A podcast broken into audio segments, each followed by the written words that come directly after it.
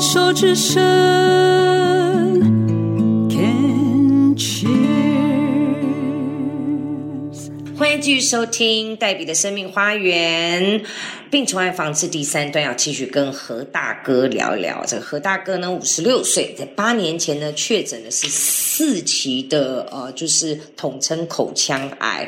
那当时呢，手术、化疗、放疗都结束之后呢，生命也从此有一个非常大的转变。上一段也分享了哦，就是说在这八年以来，每一年都有一个亲人离开，不管是生离或者是死别，然后自己呢又呃也不能讲无端牵连啦，是过去的生活，然后的一些朋友关系呢，又让自己呢呃好像又跟刑事案件有了一些牵扯。好、那但是呢，最后也还好，就是证明了自己的清白，可以这样讲吗？讲，哎，这样我刚这样讲，感觉又没经像个八点档了这样。嗯我我我自己都想不通为什么会这个样。你自己上面写啊，你说后悔吗？你又说不后悔啊。那为什么？那你觉得最大的是耽误了什么？当我在最年轻我那小孩子很小的时候，我就离乡背景，刚刚有跟您讲，嗯。我嗯，就到洛杉矶去了，五年，来来去去，嗯，我我 我前二十岁就嫁给我，她是最年华、最你一个女孩子，她最年轻、最那个时候二十岁嫁给我，二十一岁生小孩，哎，那你们的婚姻也维持了二十年了，呃，二十多年，对不对？然后她很她很壮，嗯。她真的很壮的一个女孩，嗯哼嗯哼，那也是一个癌症。撑不下去了。他他不理解我要讲什么，我要什么。嗯那我我现在就想要跟这些癌友讲，当你还有另一半的时候，请请珍惜嗯照顾癌友的人，比你比你自己本身是癌癌癌友的还要辛苦。他外面做完事情要回来照顾家，要要照顾你，要干什么？他所以他那时候白天还在上班，有在工作哦，所以他工作工作回来之后还要照顾你。那你那个时候的个性有改变吗？还是对待自己家人就会比较？我只讲就是比较理所当然，比较没有耐心，因为你自己也有病痛。哦，是这个就是接着要讲，不要把不要认为另外一半是应该的，千万不要认为他应该的，然后对他发脾气，为什么怎么样？我就只能对他发脾气。对，反而对外面的人家来看看看你的朋友客客气气的，其其实另外一半是最可怜的。哎，我发现哦，何大哥，你讲到这里，我自己也有一个体会，就是我发觉眷村长大的小孩，眷村的外省第二代的家庭都会有一个习性，就是场面组。嗯在外面场面一定要给主，对外面的人都是客客气气、彬彬有礼，该有的礼数我们绝对不会少。可是回到家里，那真的就张牙舞爪了，家家里面的打骂、这动刀，什么什么都来了。你你同意吗？呃，我对我前妻，我我从来没有动过手。没有啊，我说动手，譬如说，就是说在家里面，就是说，譬如说我们爸爸妈妈教养小孩，家里就病病给我什么都来了，这样，然后也就忘记了对外人同样的那种彬彬有礼的啊，态度。是是是。我讲的是这个，是，我我甚至更恶劣。嗯，我我我我会我会跟他，我会我会动手，但我会冷冷暴力，我情绪勒索，对对对，我会我曾经最高快半年跟他讲话，你输了。我曾经有一对夫妻，因为我帮他们做咨商，两年 在家里不讲话，我说这日子怎么过啊？就靠小孩儿。呃，您您讲的对，我真的输了。他他后来等到当他离开了以后，那那那那，我才真正我知道，曾经有机会跟他当面道过歉，说过吗？哦，我有电话里曾经有跟他很认真的道过歉，对我到现在一样在四点上，我每天会跟他早安，他一样会回我。虽然他嫁人了，但我们都是好朋友，因为我们还有共同的小朋友在。你们永远是孩子的爸爸妈妈。啊，是这个情分已经不是一张结婚证书、离婚证书就可以分割的了。是那个有时候其实做不成夫妻的两个人做朋友，有一点点距离，反而那个情分真的永远都在了。然后是，然后后来没多久，他跟我离婚没多久，一年多后，他也离癌。啊啊！后来他离他是直肠癌，我还哦在，哦哦，他也离癌，我听成他也离了，就想说啊，你刚不是说他他他他他有癌症，后来他是直肠癌，我还麻烦龙总一个一个很有名的一个江正凯，嗯，好了，帮他处理，让我每天去照顾他。他以前怎么照顾我是怎样照顾他。嗯后来我牵着他的手说：“我们一起回家吧，一起回家看孩子吧。”啊，他还是选择不要。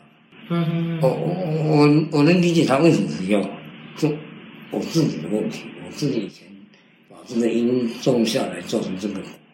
我觉得很棒哎，因为老天爷不但给了你第二次机会去面对你自己的生命，然后面对你的关系，他也给了你第二次机会去做一些修补。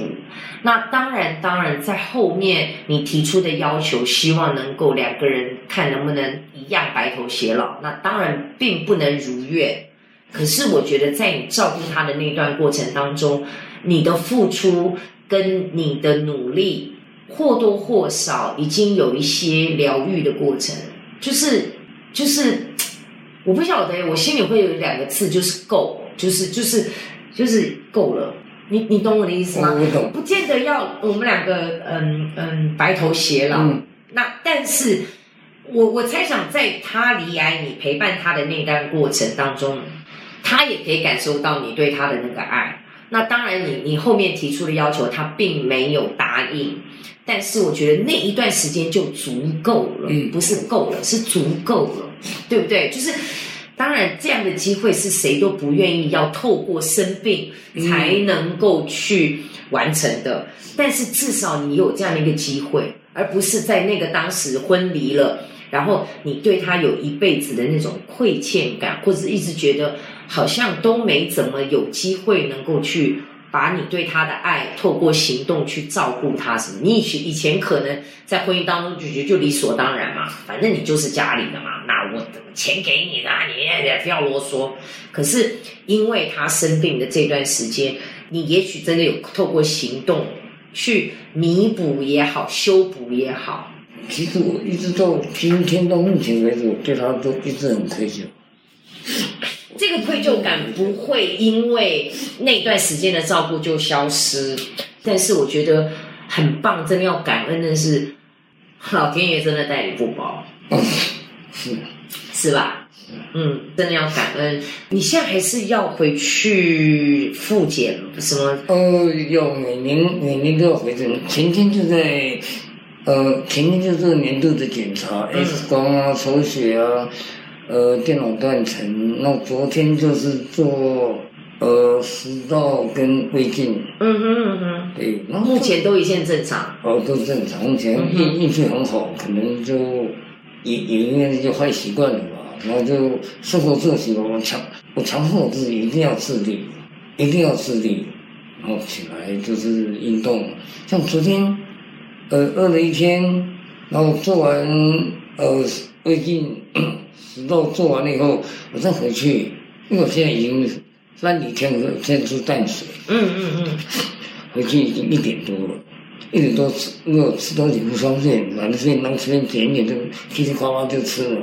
吃完了，一想说，那在想我到底是要休息一下怎么样？说那我还是选择再去爬山，哇哦，我还是选择再去爬，爬到五点回来。对，那我我觉得说，我我我告诉我自己，你有你有什么时间可以浪浪费嘛？嗯，我我自己这两年自己在运动的过程当中，真的有一些人生的体悟，就发觉说，成功人士第一要件，真的就是自律。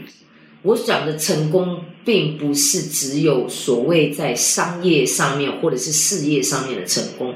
其实对我而言，你就是一个成功人士，你就成功了，因为你对自己的那个自律，然后你你会清楚的知道说，我的生命是我可以掌握的，我透过我的自律，我就可以建立起一个健康的生活、健康的人生。那我有了健康之后，我想要做什么都都可以。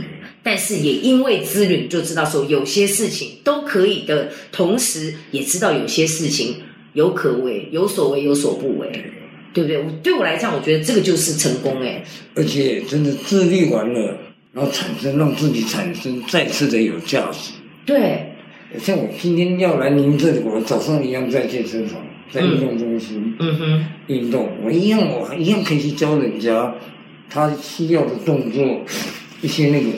我是产生我自己的价值出来，哎，我还有用，我还可以教人家，我还可以再拿去爬山，还可以。他问我说什么？卧推，你看这样子能够推那回事，这样子是做胸哎，因为他手弯进来的时候，他才是我可以，我我可以用我的方式去在那个地方找到我的价值存在，我还可以教他，我还可以干嘛？我还可以比年轻人更强，我在有。有些东西有些动作做不到，做不到。你绝对可以啦！你是现在小孩子根本就是那种宅男，完全是弱鸡。你你这已经比他们厉害。其实哦，今天呃访谈一开始的时候，何大哥坐下来就是有一个疑问，他问了我说：“我我很好奇，我这样子坐在这儿的聊，到底能够帮助多少人？”其实您今天这样子来坐在这边跟我分享。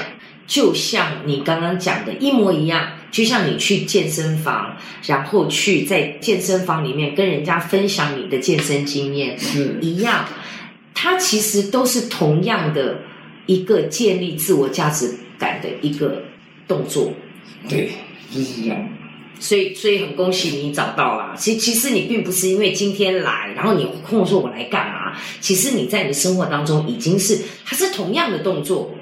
只不过那个是在健身房，然后在这里我们是透过了这个呃录音的方式，在空中，你真的不知道有多少人会听这个节目。也许实际的呃呃呃数字不多，但是因为它会留在那儿，然后很多人有缘的进来点进去的时候，真的就会有人因为你的分享去警惕自己，然后去去帮助到他对于口腔癌的一个更多的认识。然后呢，也可以看到更多的希望，说啊，好，口腔癌四期的，我可以透过这样的方式，能够继续的延长我的寿命，让我自己活得更健康。